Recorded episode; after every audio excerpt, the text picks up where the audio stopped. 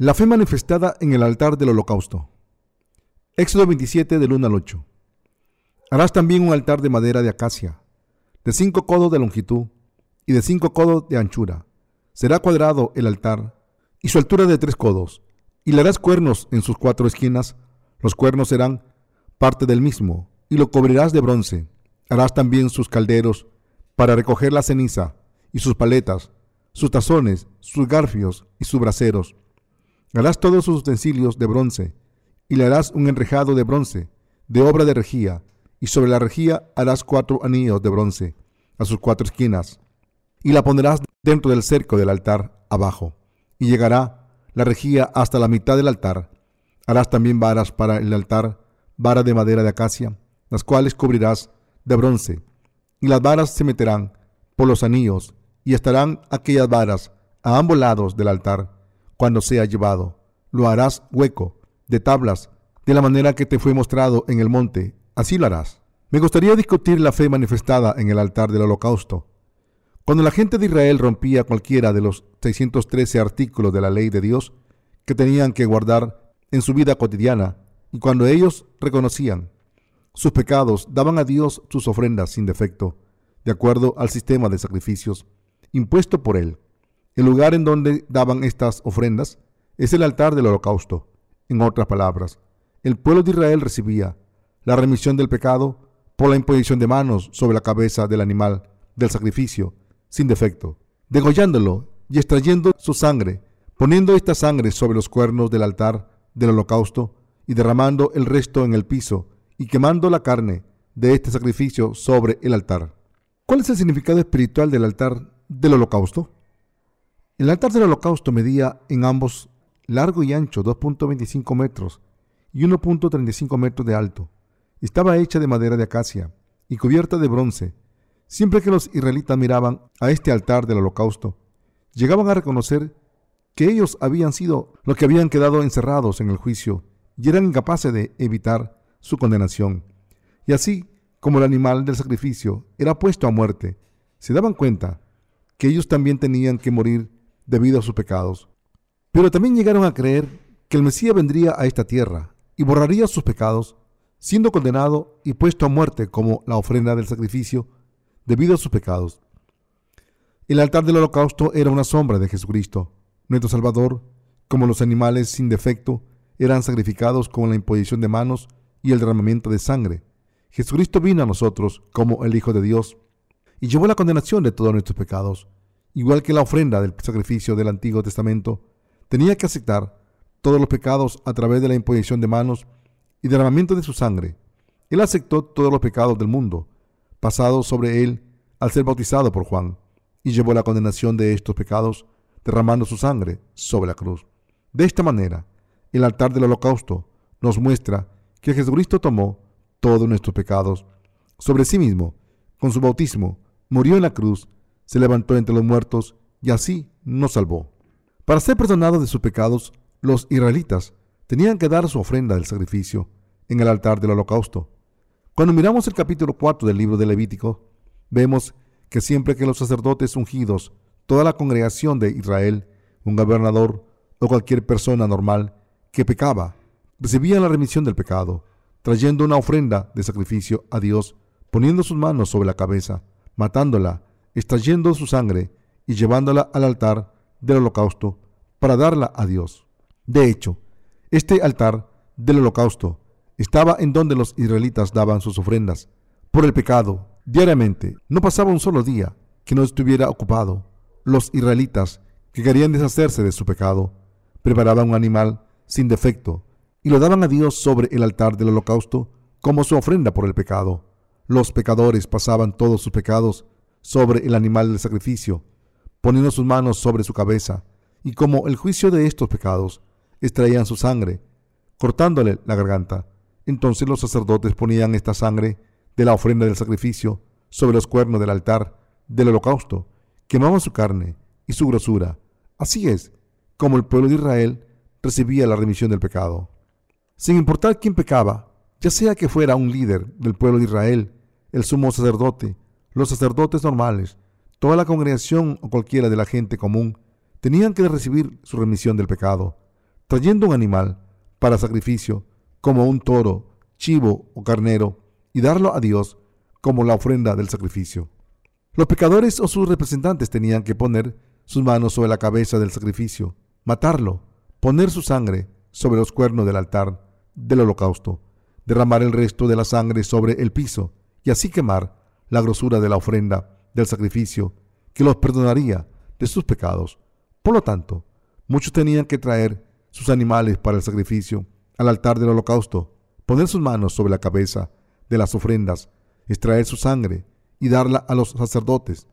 Cuando se daban ofrendas en el altar del holocausto, éstas tenían que ser sin defecto, y cuando los pecadores daban ofrendas a Dios, tenían que asegurarse de traer animales sin defecto ante Dios, y solo por poner sus manos sobre las cabezas de estas ofrendas del sacrificio sin defecto, sus pecados eran pasados a ellas.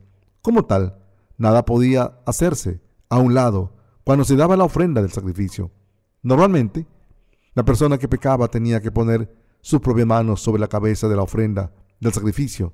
Pero cuando toda la congregación de Israel pecaba, sus ancianos representativos colocaban sus manos sobre la ofrenda del sacrificio. Levíticos 4:15. Desde luego, el animal sacrificado sobre el cual las manos eran puestas tenía que ser matado cortando su garganta y extrayendo su sangre, y finalmente tenía que ser quemada en el altar. Por lo tanto, el humo de carne quemada, la grosura y la madera siempre llenaba el lugar alrededor de la ofrenda quemada, y sus cuernos y el piso debajo de ella eran empapados con la sangre de los animales sacrificados. El altar del holocausto era el lugar de la remisión del pecado, en donde las ofrendas del sacrificio eran dadas a Dios para limpiar los pecados de la gente de Israel. Este altar del holocausto, donde el humo nunca cesaba de elevarse, era un cuadro que medía en ambos, largo y ancho, 2.25 metros, tenía 1.35 metros de altura. Una parrilla de bronce estaba colocada en el centro. Incesante humo salía de las ofrendas que eran quemadas por el fuego de la madera de la parrilla. De esta manera, el lugar en donde las ofrendas eran quemadas y dadas a Dios era el altar del holocausto. Los utensilios del altar del holocausto eran todos hechos de bronce. Los utensilios del altar del holocausto, usados para quitar y guardar las cenizas, eran todos hechos de bronce. El mismo altar del holocausto estaba hecho de madera de acacia, cubierto con bronce, y asimismo el altar y todos los utensilios estaban hechos todos de bronce. Definitivamente, este bronce del altar del holocausto tiene un significado espiritual. El bronce se refiere al juicio del pecado ante Dios. Así que el altar del holocausto es un lugar que nos muestra claramente que los pecadores ciertamente son juzgados por sus pecados. Dios ciertamente juzgará a la gente por sus pecados sin ninguna duda. El lugar en donde las ofrendas del sacrificio fueron siendo quemadas, juzgadas vicariamente por amor de los pecadores, fue este altar del holocausto. Y el altar mismo y todos sus utensilios fueron hechos de bronce. Como tal, estas cosas nos dicen que cada pecado ciertamente conlleva su juicio. El altar nos muestra que debido a sus pecados, la gente está destinada a ser condenada y a morir, pero trayendo su animal del sacrificio al altar del holocausto y dándolo a Dios, pueden ser levados de sus pecados, recibir la remisión del pecado y así vivir de nuevo. Aquí, las ofrendas que fueron sacrificadas sobre el altar del holocausto, todo nos dice que el bautismo de Jesucristo y su derramamiento de sangre ha perdonado los pecados de los creyentes.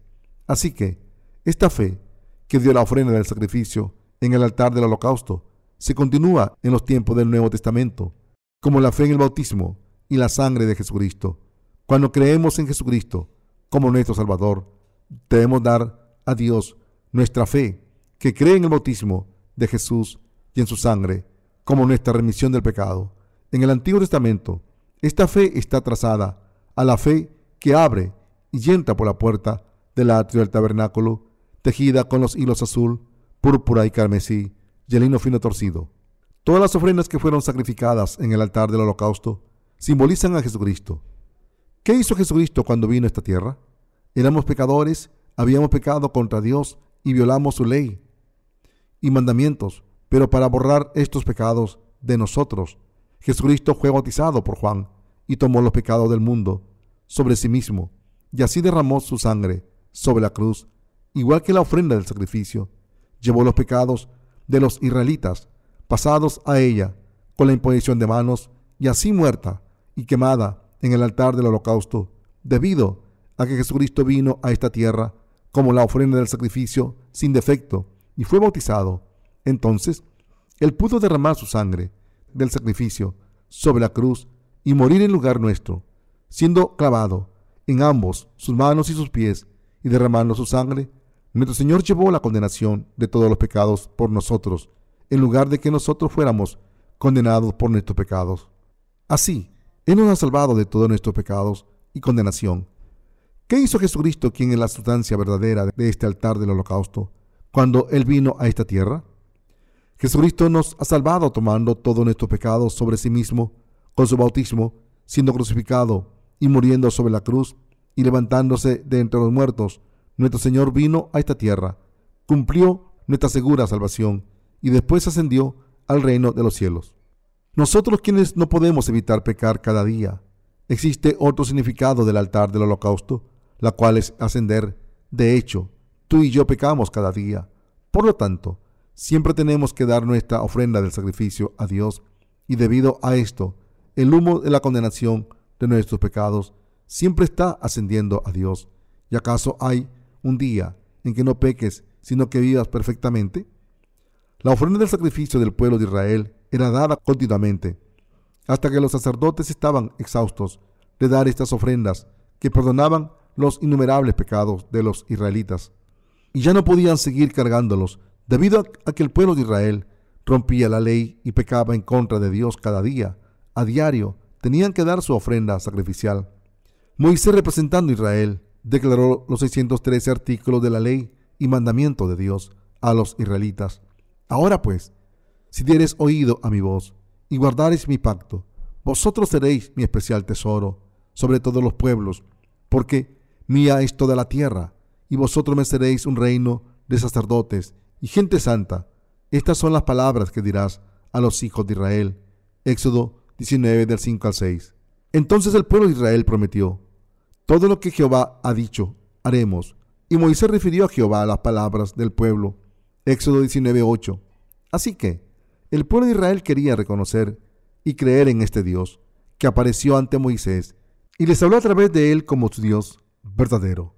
Y ellos querían que este Dios les protegiera Guardando todo lo que Dios les dijo, también querían convertirse no solo en un especial tesoro para Él, sino también en un reino de sacerdotes y una nación santa que pertenecía a Dios. Así que trataron de guardar todos los mandamientos que les había dado Dios. ¿Acaso Dios ya sabía que los israelitas pecarían? Desde luego que él sabía. Es por eso que Dios llamó a Moisés al monte Sinaí, le mostró el tabernáculo en visión, le explicó su formato en detalle y le dijo que lo construyera e hizo que lo construyera apropiadamente.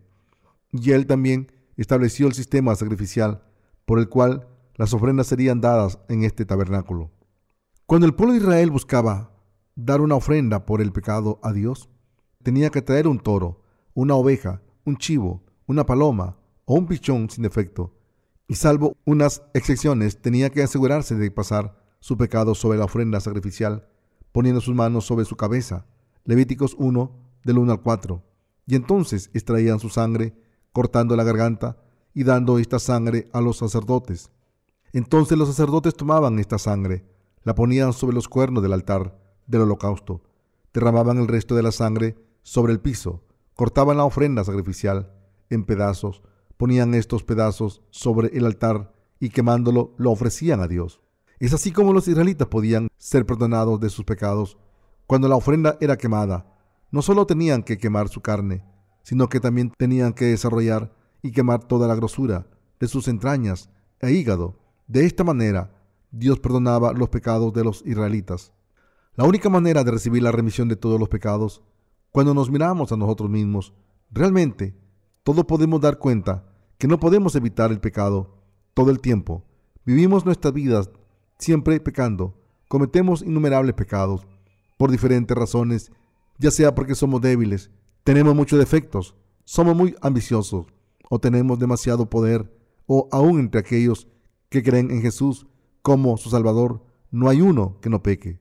El único camino para nosotros, quienes siempre pecamos, aun mientras creemos en Dios, para ser lavados de todos estos pecados y ser salvos, es creer en el bautismo de Jesucristo. Él es Dios mismo, quien vino por el agua y por la sangre. Primero de Juan 5, 6. Él vino a esta tierra como la ofrenda sacrificial del altar del holocausto a través de los hilos azul, púrpura y escarlata y el lino fino torcido. Cuando Jesús tomó nuestros pecados sobre sí mismo, siendo bautizado, y pagó la deuda de nuestros pecados, derramando su sangre sobre la cruz y muriendo en ella, ¿cómo no podríamos recibir la remisión del pecado a través de la fe? Debido a la salvación de nuestro Mesías, Jesucristo, a través de la fe, tú y yo podemos recibir nuestra remisión del pecado de una sola vez, aunque ciertamente pecamos siempre debido a la salvación del bautismo y a la sangre que Jesús realizó cuando Él vino a esta tierra, pudimos ser liberados de todos nuestros pecados. Nuestro Señor tomó nuestros pecados sobre sí mismo con su bautismo, cargó los pecados del mundo a la cruz y fue crucificado y así nos liberado de nuestros pecados totalmente, siendo bautizado por nuestros pecados, llevando la condenación de todos nuestros pecados con su crucifixión y levantándose entre los muertos.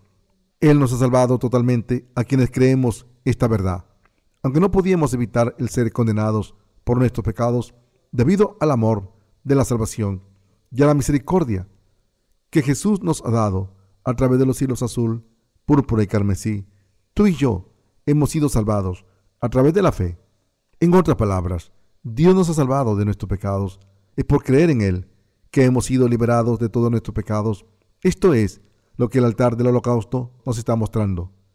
Tú puedes pensar que dentro del tabernáculo todo era hermoso, pero si realmente hubieras entrado en su atrio, te hubieras encontrado con una escena inesperada y asquerosa. El altar de bronce del holocausto, en forma rectangular, sería amenazador, ya que podía escupir humo y fuego en cualquier momento. El altar de bronce del holocausto estaría esperando a los pecadores su suelo estaría empapado de sangre y cualquiera se daría cuenta de que este era el lugar de la condenación del pecado. Como este lugar estaba en donde se daban las ofrendas sacrificiales diariamente, estaría sobrecogido por el hedor de la carne quemada y de la madera. Debajo del altar del holocausto, la sangre fluiría como río siempre que los israelitas pecaban.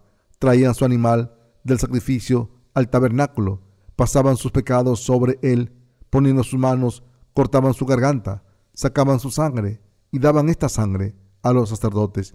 Entonces, los sacerdotes ponían esta sangre sobre los cuernos del altar del holocausto y derramaban el resto sobre el suelo. Entonces, ellos cortaban la ofrenda en pedazos y junto con sus riñones y grosura ponían su carne en la parrilla y la quemaban. Cuando se extrae sangre primero, es muy líquida fluyendo en rojo, pero después de algún tiempo coagula y se hace pegajosa. Si tú hubieras entrado en el tabernáculo, hubieras visto esta sangre horripilante. Siempre que el pueblo de Israel rompía los mandamientos de Dios a través del altar del holocausto, reconocían que tenían que morir como la ofrenda del sacrificio sobre el altar. ¿Por qué? Porque Dios hizo su pacto con ellos con sangre. Si guarda mi ley, será mi pueblo y un reino de sacerdotes pero si fallas en guardarlo, debes morir, así como estas ofrendas del sacrificio son puestas a muerte. Así es como Dios estableció su pacto con sangre. Como tal, el pueblo de Israel lo aceptó como un hecho, que si ellos pecaban y rompían la ley, tenían que derramar su sangre.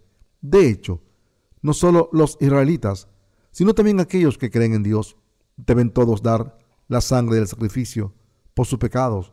Nos muestra que cualquiera que peca ante Dios, por lo tanto, tiene pecado en su corazón, sin importar si es grande o pequeño, debe encarar la condenación de este pecado. Como resultado, aunque la ley del juicio, que la paga del pecado es muerte, se aplica a todos ante Dios, no existe mucha gente que realmente tenga temor del juicio de Dios y así tratan de comprometerse con la ley de Dios de la salvación manifestada en su sistema del sacrificio. El altar del holocausto nos dice que de acuerdo a la ley que puso la paga del pecado como muerte, Jesucristo nos ha salvado de nuestros pecados y condenación a través de los hilos azul, púrpura y carmesí y el lino fino torcido, manifestado en la puerta del atrio del tabernáculo. Para nosotros, quienes siempre pecamos y debemos ser condenados por nuestros pecados, Cristo vino a esta tierra, en semejanza de hombre, tomó todos los pecados de nosotros, la humanidad, sobre su propio cuerpo, siendo bautizado por Juan. Cargó estos pecados del mundo a la cruz, fue crucificado y derramó su sangre sobre ella.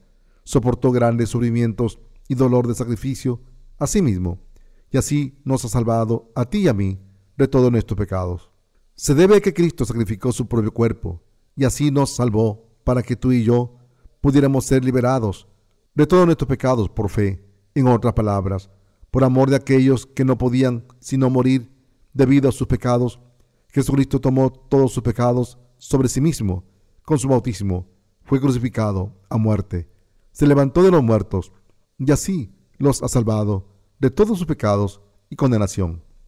Cuando miramos a este altar del holocausto, llegamos a tener esta fe, viendo que la ofrenda del sacrificio era dada todo el tiempo en el altar, podemos darnos cuenta y creer que aunque somos nosotros quienes tenemos que morir debido a nuestros pecados diarios, Dios no nos convirtió en su ofrenda por el pecado, sino en lugar de esto, nuestro Señor mismo vino a esta tierra y completó nuestra salvación, siendo bautizado, derramando su sangre sobre la cruz y levantándose de entre los muertos.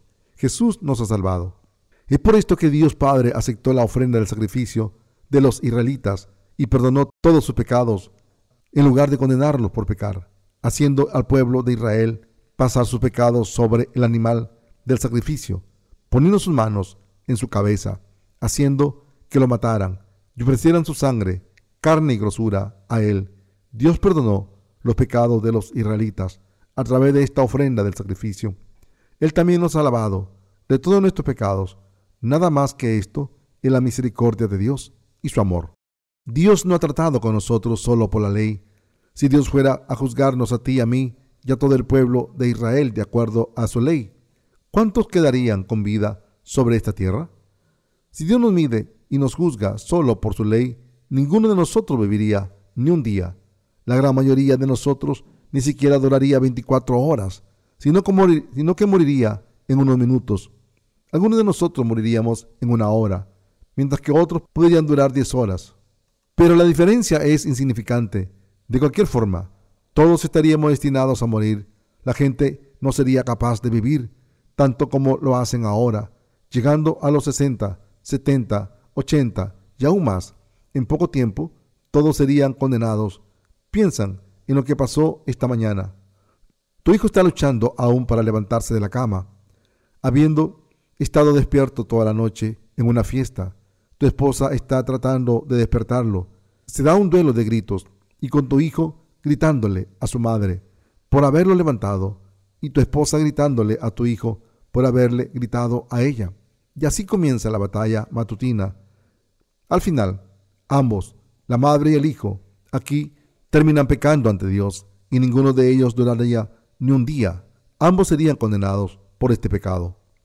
Pero Dios no ha tratado con nosotros por su justa ley, no ha hecho con nosotros conforme a nuestras iniquidades, ni nos ha pagado conforme a nuestros pecados. Salmo 103, verso 10. Lejos de juzgarnos por la justa ley, Dios en lugar de eso preparó la ofrenda del sacrificio que tomaría nuestro lugar para cumplir esta justa ley, haciéndonos pasar nuestros pecados sobre esta ofrenda del sacrificio, imponiendo nuestras manos sobre ella y haciéndonos darle a Él la sangre de esta ofrenda del sacrificio en lugar de nuestra propia vida, y ha perdonado todos los pecados de la humanidad, incluyendo los nuestros y los de los israelitas, nos ha salvado de todos ellos y nos ha hecho vivir de nuevo. Y salvando a los creyentes de sus pecados, Dios los ha hecho su propio pueblo. Es así como Dios convirtió al pueblo de Israel en los sacerdotes del reino de Dios. La ofrenda del sacrificio aquí se refiere a ningún otro que Jesucristo.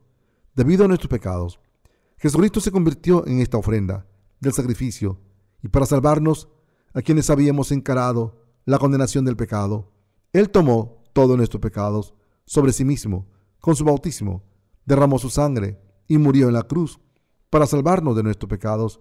El Hijo unigénito de Dios vino a esta tierra en semejanza de hombre y se convirtió en la ofrenda del sacrificio a través de su bautismo, todo en obediencia a la voluntad del Padre, al tomar los pecados de la humanidad sobre sí mismo con su bautismo recibido de Juan, cargando estos pecados del mundo a la cruz, siendo crucificado, derramando su sangre y por lo tanto sacrificándose a sí mismo y por morir y levantarse de entre los muertos, Jesús te ha salvado a ti y a mí totalmente.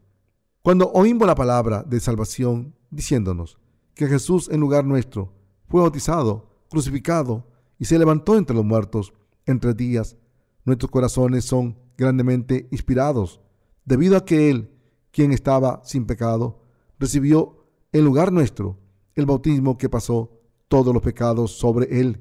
Y como Él pagó por estos pecados, Él soportó toda clase de persecución, opresión, dolor, sufrimiento y finalmente la muerte.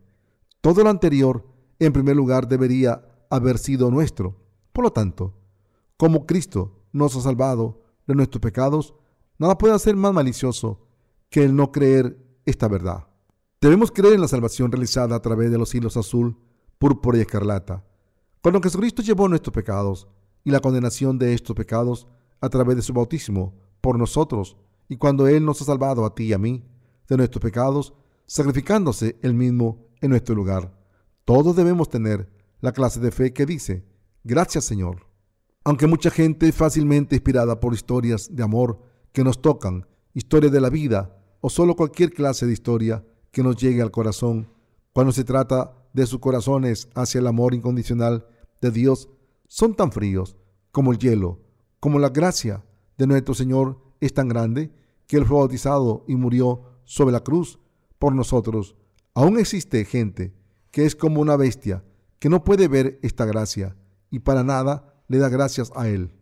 Jesucristo, el Hijo de Dios, vino a esta tierra y se convirtió en la ofrenda del sacrificio por nosotros. Él aceptó todos nuestros pecados sobre su propio cuerpo con su bautismo y se sacrificó a sí mismo, rindiendo su cuerpo sobre la cruz. Él fue abofeteado, denudado, perseguido y oprimido, todo por nosotros. Es así como Él nos ha salvado, es creyendo en esta verdad que nos hemos convertido en hijos de Dios esta es la más grande inspiración de todas, la gran gracia de Dios que las palabras no pueden expresar.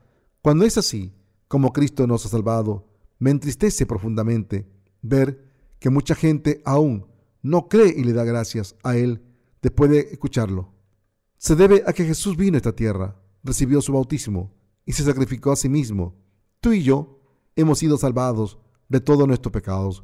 Por lo tanto, Isaías 53.5 dice, mas el herido fue por nuestras rebeliones, molido por nuestros pecados. El castigo de nuestra paz fue sobre él, y por su llaga fuimos nosotros curados. Pecamos durante todas nuestras vidas para salvarnos a quienes no podíamos evitar el ser condenados por todos nuestros pecados, condenación, destrucción y maldiciones. Nuestro Señor dejó el trono del reino del cielo atrás y vino hasta esta tierra. Él bajó su cabeza ante Juan y fue bautizado, cargó estos pecados a la cruz y sufrió grandemente. Derramó toda la sangre de su corazón hasta el suelo, se levantó entre los muertos, se convirtió en la ofrenda del sacrificio por nosotros y se ha convertido en el verdadero Dios de nuestra salvación. ¿Piensas en estos hechos los guardas en lo profundo de tu corazón?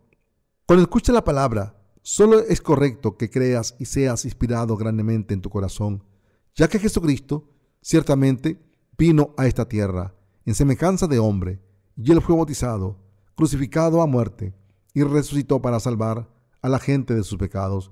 Si nos damos cuenta de que todos hemos sido destinados al infierno, podemos darnos cuenta en lo profundo de nuestros corazones cuán grandemente inspiradora y grandiosa es esta salvación. Aunque hemos querido creer en Dios y convertirnos en su pueblo, no había forma de que lográramos esto. Pero para ti, y para mí, que realmente buscamos nuestra remisión del pecado, Él nos ha encontrado con la palabra de verdad, de que Cristo vino a esta tierra, fue bautizado, murió en la cruz y se levantó entre los muertos en tres días. Si no fuera por este sacrificio de Jesús, ¿cómo podíamos alguna vez recibir nuestra salvación? Nunca, nunca hubiéramos podido, si no fuera por el bautismo de Jesús y por la sangre de la cruz, y si no fuera por la salvación de los hilos azul, púrpura y carmesí y el lino fino torcido, manifestado en el tabernáculo para nosotros? La salvación hubiera sido totalmente, solamente un sueño, solamente un sueño de medianoche, de verano. Si no fuese por su sacrificio, nunca hubiéramos podido ser liberados de nuestros pecados y evitando el castigo, si no seríamos arrojados en el fuego eterno del infierno y sufriríamos por siempre. Sin embargo, Cristo nos ha salvado, sacrificándose a sí mismo por amor a nosotros, igual que la ofrenda del sacrificio del Antiguo Testamento. La salvación de los cielos azul, púrpura y escarlata, cumplida en el Nuevo Testamento. Mis amados lectores, nunca deben olvidar la verdad de los hilos azul, púrpura y carmesí, y fino torcido, usado para el tabernáculo. El fino lino tejido es la palabra del Antiguo y Nuevo Testamento, la palabra que Dios prometió hace mucho tiempo de que Él mismo vendría a nosotros como nuestro propio Salvador. Y de acuerdo a esta promesa, Jesucristo vino a esta tierra. El hilo azul nos dice que Cristo, viniendo a esta tierra, tomó todos nuestros pecados sobre sí mismo a través de su bautismo. En otras palabras, Él fue bautizado de acuerdo a la promesa de que Él nos salvaría de nuestros pecados y nos libraría de nuestra condenación, para tomar nuestros pecados y los pecados de todos en este mundo sobre sí mismo. Él fue bautizado por Juan y ciertamente cargó todos los pecados del mundo. Nunca debemos olvidar esto, ya que si olvidamos que Jesús vino como nuestra ofrenda del sacrificio y tomó todos nuestros pecados sobre sí mismo a través de su bautismo, no habría salvación. Con mucha frecuencia vivimos en este mundo, dándonos una gran importancia a nosotros mismos. Los corazones de la gente son de tal manera que aunque no pueden tolerar a alguien más jactándose de sí mismo, a pesar de eso, ellos mismos aman jactarse. Pero hubo una cierta ocasión cuando yo comencé a jactarme, no de mí mismo, sino de alguien más. Y esto fue cuando yo me volví y agradecido con Jesús por salvarme a través de los hilos azul, púrpura y escarlata y el fino lino tejido. En otras palabras, llegué a jactarme de Jesús. Ahora, yo digo, y me jacto tan frecuentemente como puedo, de que Jesús vino a esta tierra para borrar nuestros pecados. Él tomó todos nuestros pecados sobre sí mismo, siendo bautizado, que Jesús pudo ser crucificado por causa de su bautismo, que así es como nuestro Señor nos ha salvado. No fallo en jactarme de esta verdad, predicarla y darle toda la gloria a Dios. Sin embargo, Existe demasiada gente que, aunque profesan creer en Jesús, predican la palabra dejando fuera el bautismo o solo se jactan ellos mismos prestándose su nombre. Había un falso ministro que solía afirmar que él solo gastaba 300 dólares al mes para su sustento, como si fuera un gran logro, y que él no tiene que usar nada de dinero cuando viaja, porque sus seguidores pagan todos sus gastos. ¿Pero acaso el dinero de los creyentes no es dinero finalmente? ¿Acaso este dinero no cuenta para nada? Mientras que su propio dinero, sí. Este líder cristiano afirmaba que todo lo que él tenía que hacer era orar siempre, que necesitaba algo. Dios cubre mis gastos de viaje. Yo te creo a ti, Señor. Él testificaba que con esta oración algún santo saltaba y le daba un montón de dinero. Oyendo a esta gente, decía estas cosas como si fuera algo que jactarse ¿Qué clase de pensamiento viene a su mente? Mateo 3 del 13 al 17 afirma, Entonces Jesús vino de Galilea a Juan al Jordán para ser bautizado por él. Mas Juan se le oponía diciendo, Yo necesito ser bautizado por ti, ¿y tú vienes a mí? Pero Jesús le respondió, Deja ahora, porque así conviene que cumplamos toda justicia. Entonces le dejó, y Jesús después que fue bautizado, subió luego del agua, y aquí los cielos le fueron abiertos, y vio el Espíritu de Dios que descendía como paloma y venía sobre él. Y hubo una gran voz de los cielos que decía, Este es mi hijo amado, en quien tengo complacencia. Este pasaje describe lo que pasó cuando Jesús fue bautizado por Juan el Bautista. En el río Jordán salió del agua, las puertas del cielo se abrieron y la voz de Dios Padre se escuchó. Este es mi hijo amado, en quien tengo complacencia. Juan el Bautista estaba sorprendido en esta ocasión Juan el Bautista se sorprendió dos veces en el río Jordán. Primero se sorprendió cuando vio a Jesús venir a él y queriendo ser bautizado por él. Y se sorprendió de nuevo, después de bautizar a Jesús, cuando la puerta del cielo se abrió y escuchó la voz de Dios Padre diciendo, Este es mi Hijo amado, en quien tengo complacencia. ¿Cuál es la razón para que Jesús se bautizara por Juan el Bautista? Mateo 3:15 da la respuesta. Leamos los versículos 15 y 16 de nuevo. Deja ahora, porque así conviene que cumplamos toda justicia. Entonces le dejó. Y Jesús después que fue bautizado, subió luego del agua. Y aquí los cielos le fueron abiertos, y vio al Espíritu de Dios que descendía como paloma y venía sobre él. Mateo 3:15 nos dice la razón por la que Jesús fue bautizado por Juan el Bautista. Aunque Jesús era el sumo sacerdote del reino del cielo y el Hijo unigénito de Dios, a pesar de eso, Él vino a esta tierra a salvarnos, su pueblo de nuestros pecados. En otras palabras, Jesús vino a esta tierra como la ofrenda del sacrificio que da la paga del pecado, tomando estos pecados sobre sí mismo y siendo sacrificado en lugar nuestro. Es por eso que Jesús buscó ser bautizado por Juan. Pero, ¿por qué Jesús no fue bautizado por ningún otro más por Juan el Bautista? Porque Juan el Bautista era el representante de la humanidad, porque él era el mayor de aquellos nacidos de mujer. Mateo 11:11 dice, de cierto digo, entre los que nacen de mujer no se ha levantado otro mayor que Juan el Bautista, pero el más pequeño en el reino de los cielos mayor es que él. Juan el Bautista era el siervo de Dios, profetizado desde el Antiguo Testamento. En el libro de Malaquías, he aquí yo os envío el profeta Elías, antes que venga el día de Jehová grande y terrible. Malaquías 4:5. Juan el Bautista era este mismo Elías a quien Dios había prometido enviar. ¿Por qué Dios llamó a Juan el Bautista Elías? Elías era el profeta que volvió los corazones de los israelitas de regreso a Dios. En ese tiempo, la gente de Israel estaba adorando a Baal como su Dios. Pero Elías les mostró claramente quién era el Dios real, si era Jehová Dios o Baal. Él fue el profeta que con esta fe y a través de la ofrenda del sacrificio demostró al pueblo de Israel quién era realmente el Dios vivo. Así lo guió a aquellos que habían estado adorando a ídolos de regreso al Dios verdadero.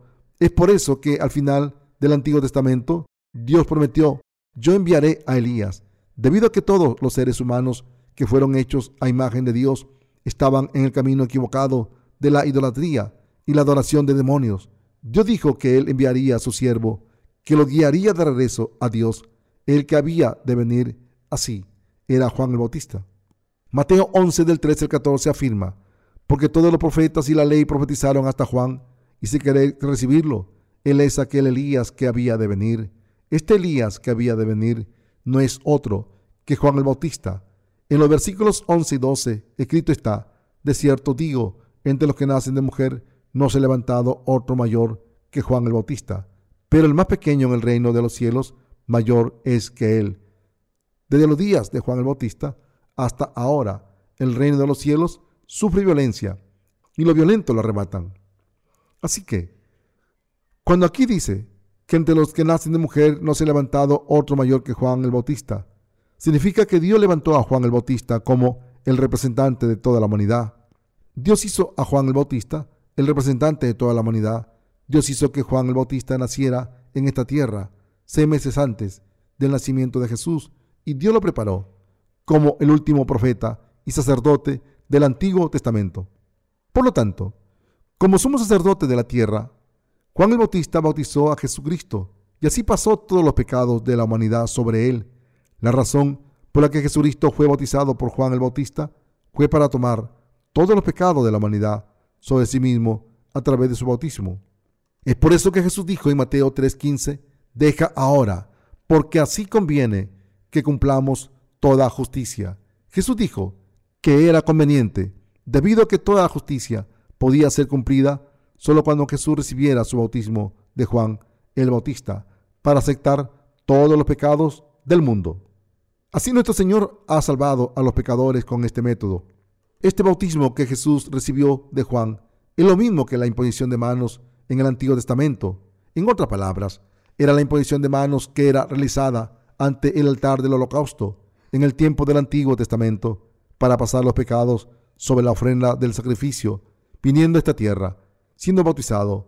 Jesucristo cumplió la promesa de la imposición de manos, la promesa hecha siempre que las ofrendas fueran dadas, donde los pecadores pasaban sus pecados sobre la ofrenda del sacrificio, poniendo sus manos en su cabeza, y siempre que la ofrenda anual era dada en el día 10 del séptimo mes, el día de la gran expiación, a través de la cual el sumo sacerdote pasaba los pecados equivalentes a un año sobre la ofrenda del sacrificio, poniendo sus manos sobre su cabeza, igual que la imposición de manos del Antiguo Testamento, debido a que Jesús aceptó todos los pecados del mundo sobre sí mismo al ser bautizado. Él lavó todos estos pecados y debido a que Él tomó todos estos pecados de la humanidad sobre sí mismo, Él llevó la condenación de estos pecados en lugar nuestro y fue crucificado. Es así como Jesucristo pudo convertirse en el verdadero Dios de nuestra salvación. Como tal, debemos admitir verdaderamente que debido a nuestros pecados no podíamos evitar el encarar nuestra muerte certera y al ser condenados debemos saber esto y sentirlo y debemos darnos cuenta de que Jesucristo, nuestro Redentor, nos ha salvado al venir a esta tierra y siendo sacrificado por amor a nosotros. Esto es, a través de sus obras de salvación, con su bautismo, crucifixión y resurrección. Jesucristo nos ha salvado de todos nuestros pecados y nos ha salvado totalmente de nuestros pecados. También debemos creer que Jesús nos ha dado el regalo de la salvación, que Él ha completado nuestra salvación y que esta salvación nos ha sido dada completamente como su regalo para nosotros. Jesús ha realizado toda justicia. Así que, si tan solo uno creyera, si tan solo uno aceptara, Él y ella seguramente serían salvos. Para hacer que nos demos cuenta de esto, la puerta del atrio del tabernáculo fue tejida de los hilos azul, púrpura y carmesí y el lino fino torcido. Está también en la razón por la que primero veremos el altar del holocausto.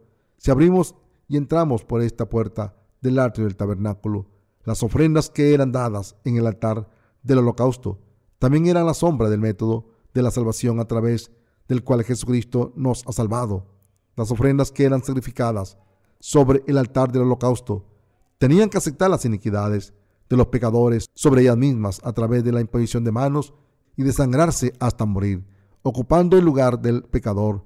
La sangre de las ofrendas del sacrificio eran entonces colocada sobre los cuernos del altar y el resto era rociado sobre el piso. Entonces ofrecían la carne y la grosura de los animales sobre el altar de las ofrendas quemadas. Este era el método por el cual las ofrendas del sacrificio eran dadas a Dios. Todas estas características de las ofrendas del sacrificio son exactamente iguales al método por el cual Jesucristo se ha convertido en nuestro Salvador. En otras palabras, a través de las ofrendas del sacrificio, Dios nos ha mostrado que Jesucristo vendría a esta tierra y nos salvaría de esta manera. Sin falta, las manos de los pecadores tenían que ser puestas sobre los animales del sacrificio. Es por eso que el tabernáculo nos está diciendo del Evangelio del agua del Espíritu. Viniendo a esta tierra, Jesucristo fue bautizado para tomar los pecados de la humanidad sobre sí mismo. El bautismo es lo que corresponde a la salvación. Jesucristo lo recibió para convertirse en la ofrenda del sacrificio para todos los pecadores del mundo ante Dios Padre. A través de este tabernáculo, ahora podemos tener una fe clara, así como la ofrenda del sacrificio aceptó los pecados del pueblo de Israel en el día de la expiación, a través de la imposición de las manos del sumo sacerdote, y así como tenía que ser sacrificado en su lugar, debido a que ahora sus pecados han sido pasados, todos sobre ella. Levítico 16. Jesucristo vino a esta tierra para tomar nuestros pecados sobre sí mismo y para convertirse en nuestra ofrenda del sacrificio, y así nos ha salvado de todos nuestros pecados y condenación. Ahora, podemos creer totalmente en esta salvación de amor. Es por creer en esta verdad que podemos agradecer y pagar nuestra deuda a Dios por esta salvación de amor que Él nos ha dado. No importa cuánto conocimiento pueda uno tener del tabernáculo, si él y ella no cree, entonces todo este conocimiento es inútil. Como tal, debemos darnos cuenta, así como creer cuán importante es realmente el bautismo de Jesucristo.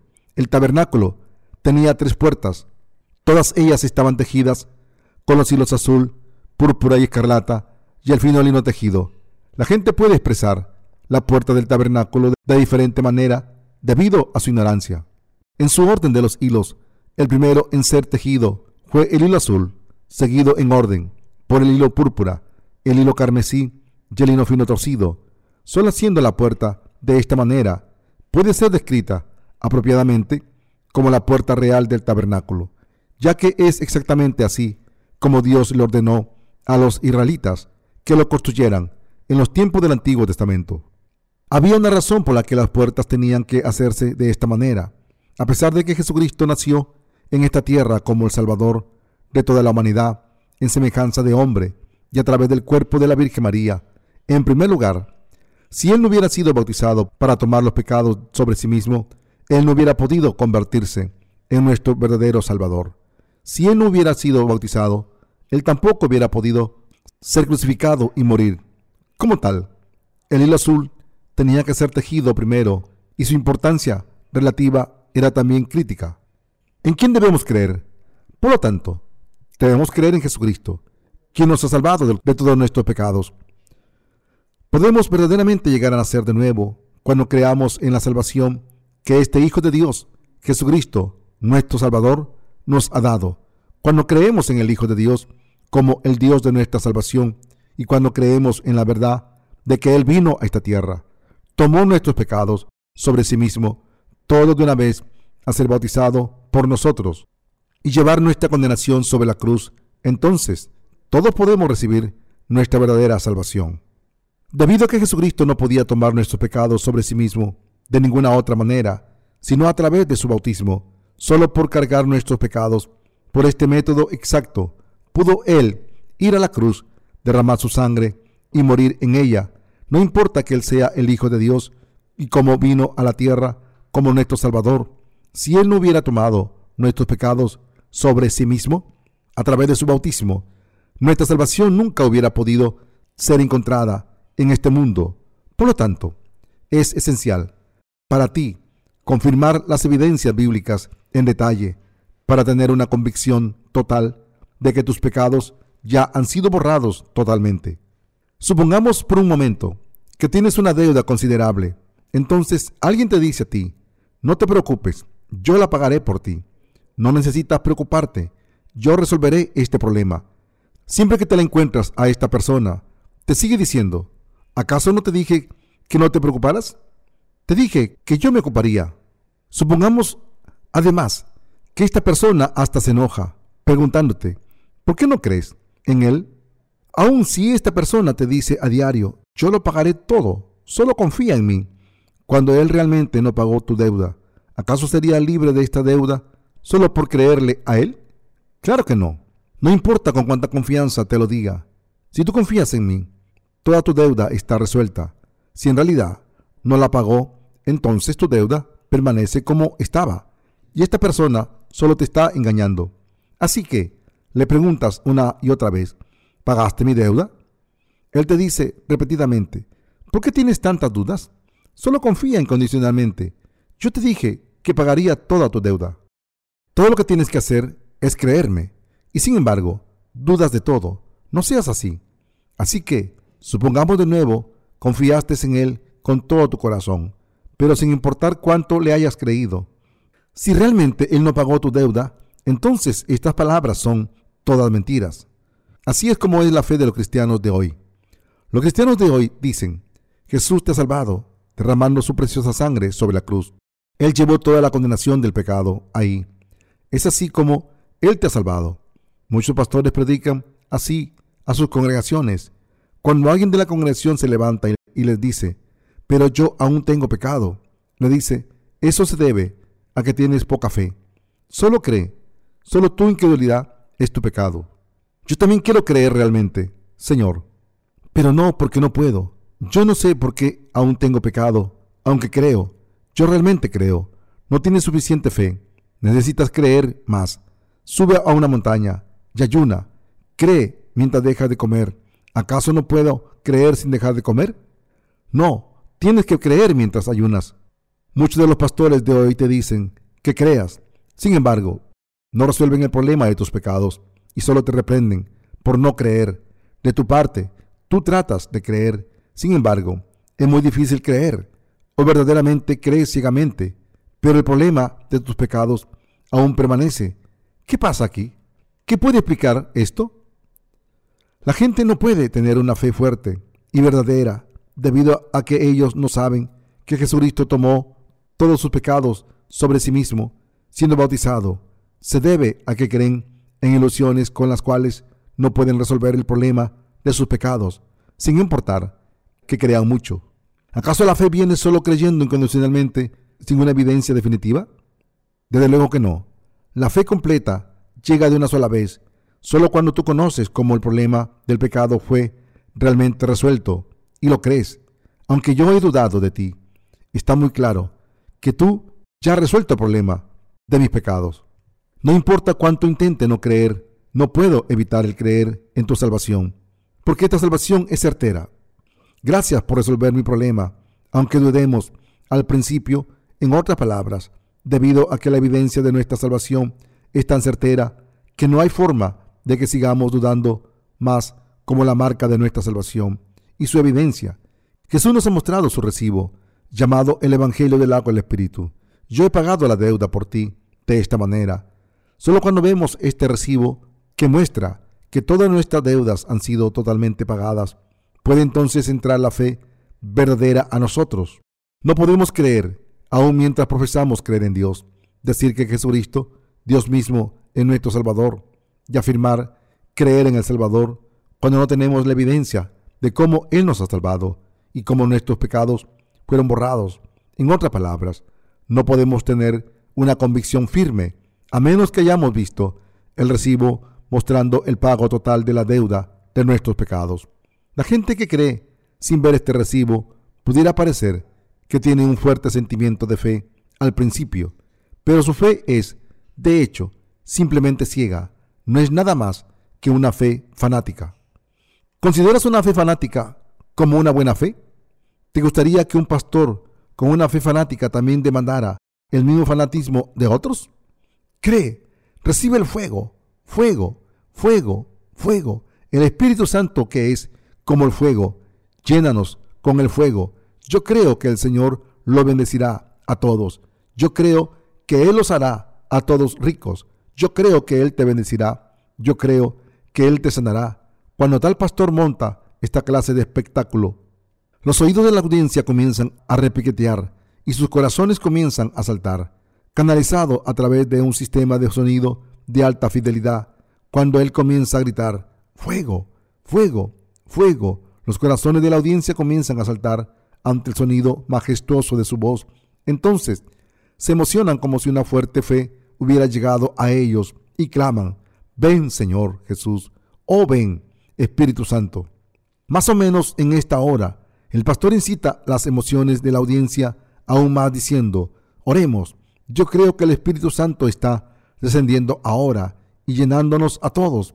En tocar himnos inspiradores de la banda pronto sigue a esto y la gente levanta sus manos muy en alto, alocándose con entusiasmo y sus depresiones emocionales alcanzan el clima. A su debido tiempo, el pastor dice, demos nuestras ofrendas, en particular, esta noche, Dios desea recibir una ofrenda especial de ti, demos esta ofrenda especial a Dios. Sobrecogidos por sus emociones, la gente termina vaciando sus bolsillos. Este falso pastor ya ha preparado un púlpito inmenso, que es lo suficientemente grande para, para amontonar todo el dinero recolectado y ponen docenas de redes de mariposa, tazones de recolección en el frente. Cuando la banda comienza a tocar himnos y los corazones de la gente son sobrecogidos por sus emociones. Entonces, Él envía a los colectores voluntarios pasando las cubetas de recolección entre la audiencia. Poner más ofrendas significa más bendiciones e incitando las emociones de la gente. Estos falsos pastores inducen a la gente a derramar sus lágrimas y abrir sus carteras. Es para que pasen su dinero sin que se den cuenta, negándoles de su razonamiento y percepción. Y en vez de eso, lo sobrecargan con sus emociones. Esto ni es basado en la palabra de Dios, ni en ninguna clase de sermón, sino un hecho ciego y financiero que cae en el fraude. De esta manera los pastores cuya fe es fanática incitan las emociones de la gente para alcanzar sus propios objetivos. Si sabemos que nuestro Señor tomó nuestros pecados sobre sí mismo a través de su bautismo, y si creemos en este Jesucristo como nuestro Salvador, entonces no seremos movidos sino que permaneceremos en paz. La única cosa que nos inspira silenciosamente es que Jesús llevó sobre sus hombros nuestros pecados con su bautismo y fue crucificado a muerte. Cuando pensamos acerca de esto, que Jesús, Dios mismo, tomó sobre sí mismo con su bautismo y que murió para dar la paga de estos pecados, nos volvemos inmensamente agradecidos y nuestros corazones son llenados con un grande gozo. Sin embargo, esta tranquila inspiración en nuestros corazones es mayor que cualquier cosa en este mundo. Ninguna confesión romántica de amor ni ningún regalo como un precioso diamante de este mundo nos podrá inspirar más que esto. En contraste, la aspiración orientada emocionalmente de los fanáticos no dura mucho, aunque por un rato habiten en esta inspiración cuando pecan cada día y son desgraciados por tales pecados, no pueden hacer otra cosa que ocultar sus caras a causa de la vergüenza. Cuando Jesús tomó nuestra condenación y murió en la cruz por nosotros, ¿por qué peco aún cada día? Así que se desaniman y conforme pasa el tiempo, ya no pueden ser inspirados. Lo que es más, por su vergüenza ni siquiera pueden acercarse a Dios. Es por eso que Dios nos ha mostrado el altar del holocausto, la ofrenda del sacrificio, que fue dada sobre el altar del holocausto, de acuerdo al sistema de sacrificios. No fue nadie más que Jesucristo, nuestro Señor. Como tal, el altar del holocausto manifiesta que Jesús vino a esta tierra y que de hecho nos ha salvado de una sola vez a través de los hilos azul, púrpura y carmesí y el lino fino torcido. Dios nos ha hecho ver este altar del holocausto y Él quiere que seamos salvos por creerlo. ¿Qué es lo que tenemos que hacer en esta era? Existen muchas cosas que nosotros, los nacidos de nuevo, debemos hacer en esta era. Primero que nada, tenemos que predicar el Evangelio del agua del Espíritu por todo el mundo. Debemos compartir la verdad a aquellos que aún permanecen en la ignorancia de los hilos azul, púrpura y carmesí y el lino fino torcido. Y por lo tanto, tenemos que ayudarlos para que sean salvos de la condenación, del fuego, del infierno. ¿Por qué? Porque hay mucha gente que está siguiendo a Jesús sin darse cuenta y sin creer en el Evangelio del agua del Espíritu manifestada en el tabernáculo. Para compartir esta verdad con ellos, aún existen muchas cosas para que nosotros hagamos. Tenemos que publicar nuestros libros que son enviados por el mundo entero, desde traducirlos, lecturas de prueba y edición, asegurarse de tener los fondos necesarios para imprimirlos y enviarlos a todos los países del mundo. Aquí, ciertamente hay mucho trabajo que necesitan hacerse. Así que, cuando vemos a nuestros compañeros trabajadores y ministros, vemos cuán ocupados están todos ellos debido a que todos los santos y trabajadores de la iglesia de Dios están tan ocupados de esta manera que están atravesando tiempos duros en lo físico. Se dice que los corredores de maratón alcanzan un cierto punto en su curso de 42.195 kilómetros. Cuando llegan a estar exhaustos, ni siquiera están seguros de si están corriendo o están haciendo algo totalmente diferente. En concreto, el cansancio extremo ataranta mentalmente. Tal vez nosotros ahora hemos alcanzado este punto en nuestra carrera, en el Evangelio. El vivir nuestras vidas por el Evangelio es como competir en una carrera de larga distancia hacia nuestra meta sin que nos detengamos, como lo hacen los corredores de maratón, debido a que nuestra carrera por el Evangelio debe continuar hasta el día de la venida de nuestro Señor, todos encaramos y tribulaciones. Pero debido a que nuestro Señor está en nosotros, ya que tenemos el Evangelio del agua del Espíritu, debido a que nuestra fe cree que el Señor nos ha salvado con los hilos azul, púrpura y carmesí y el lino fino torcido, y porque creemos en la verdad más certera, todos podemos recibir nuevas fuerzas. Se debe a que Jesús nos ha dado el regalo de salvación que tú y yo hemos recibido. Así que, Nuestras tribulaciones de la carne no nos molestan. Al contrario, entre más difícil se pone, mayor fuerza encontramos los justos. Yo verdaderamente doy gracias a Dios espiritualmente en nuestros corazones, en nuestros pensamientos y en todo nuestro alrededor. Podemos sentir nueva fuerza que nuestro Señor nos da. Saber que Él está con nosotros debido que podemos sentir que Él nos está ayudando y nos está sosteniendo y que Él está con nosotros le damos más gracias a Él. Así, el apóstol Pablo también dijo, todo lo puedo en Cristo que me fortalece. Filipenses 4:13. Por lo tanto, confesamos cada día que no podemos hacer nada si el Señor no nos da el poder. No solo Jesucristo fue bautizado por nosotros, sino que Él también se sacrificó por nosotros, siendo crucificado, encaró su propia muerte, y así se ha convertido en nuestro verdadero Salvador. Siempre que vemos el altar del holocausto, llegamos a recordarnos a nosotros mismos de esta verdad. El altar del holocausto fue hecho de madera de acacia y estaba recubierto por dentro y por fuera con bronce grueso. Su altura era de 1.35 metros y su parrilla, una red de bronce, estaba colocada cerca de su centro, aproximadamente a 68 centímetros de altura. La carne de la ofrenda era puesta sobre la parrilla y era quemada. Siempre que veamos el altar del holocausto, debemos ser capaces de vernos a nosotros mismos como somos. También debemos ser capaces de ver que Jesús tomó nuestros pecados sobre sí mismo, siendo bautizado en su carne, y que Él llevó toda la condenación de nuestros pecados, derramando su sangre sobre la cruz. Tú y yo verdaderamente no podíamos evitar morir ante Dios debido a nuestros pecados y condenación. Tú y yo no podíamos evitar la muerte y la maldición por siempre.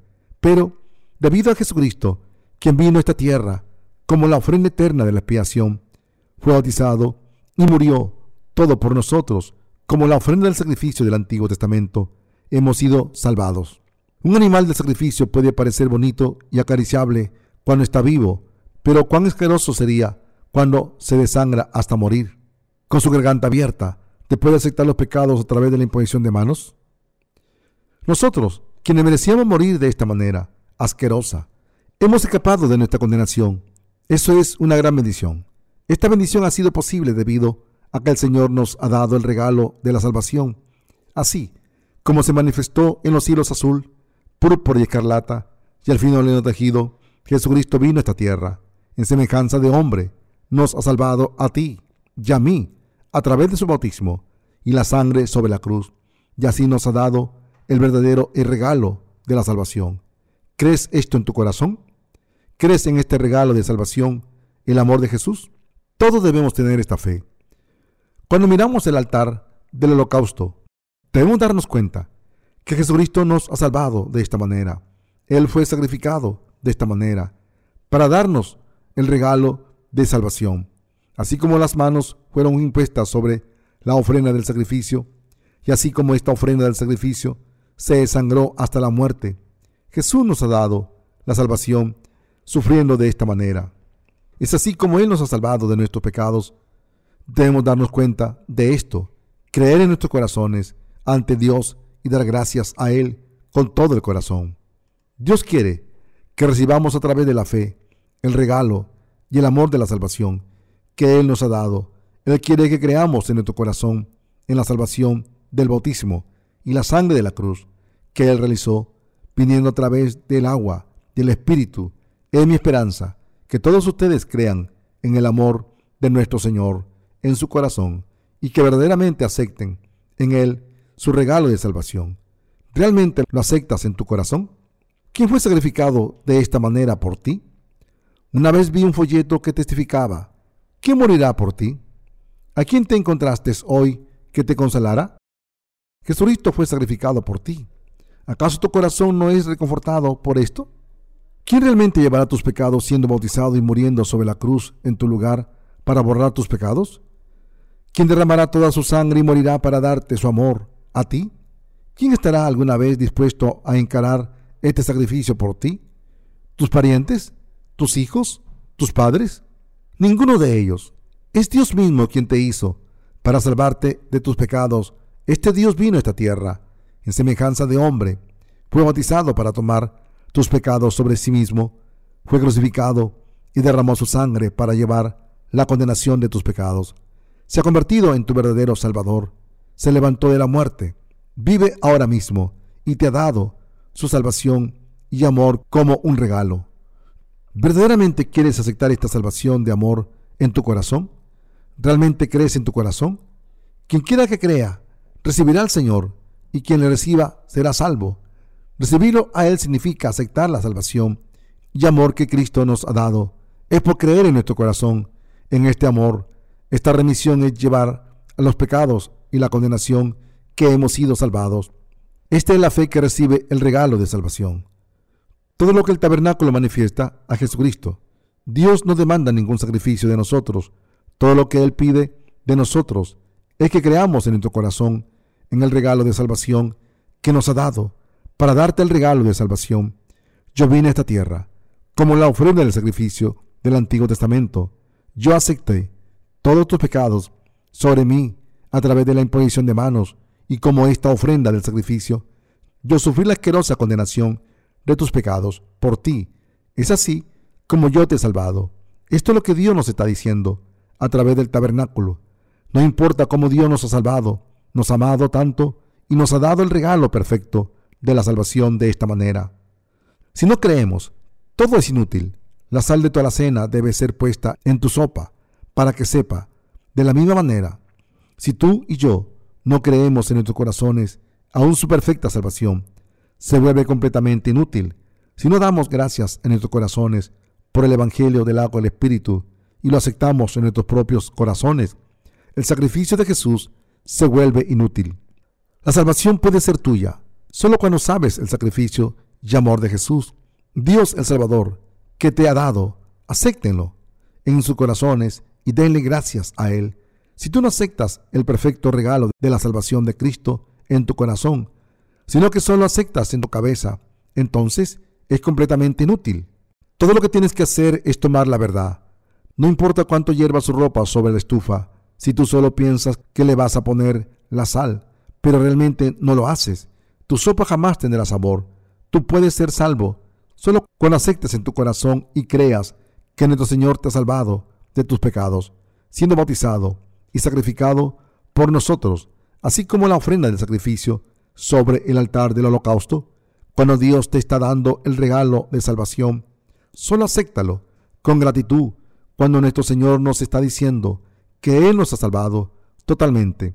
La cosa correcta que hacer es simplemente creerlo. ¿Es el amor de Dios que te ha dado solo a medias? Claro que no. El amor de nuestro Señor es perfecto. En otras palabras, nuestro Señor nos ha salvado, a ti y a mí completa y perfectamente, debido a que Él tomó nuestros pecados sobre sí mismo perfectamente. Con su bautismo y murió sobre la cruz con toda certeza. No podemos tener ninguna duda acerca de este amor. Él nos ha salvado perfectamente y nos ha dado el regalo de la salvación.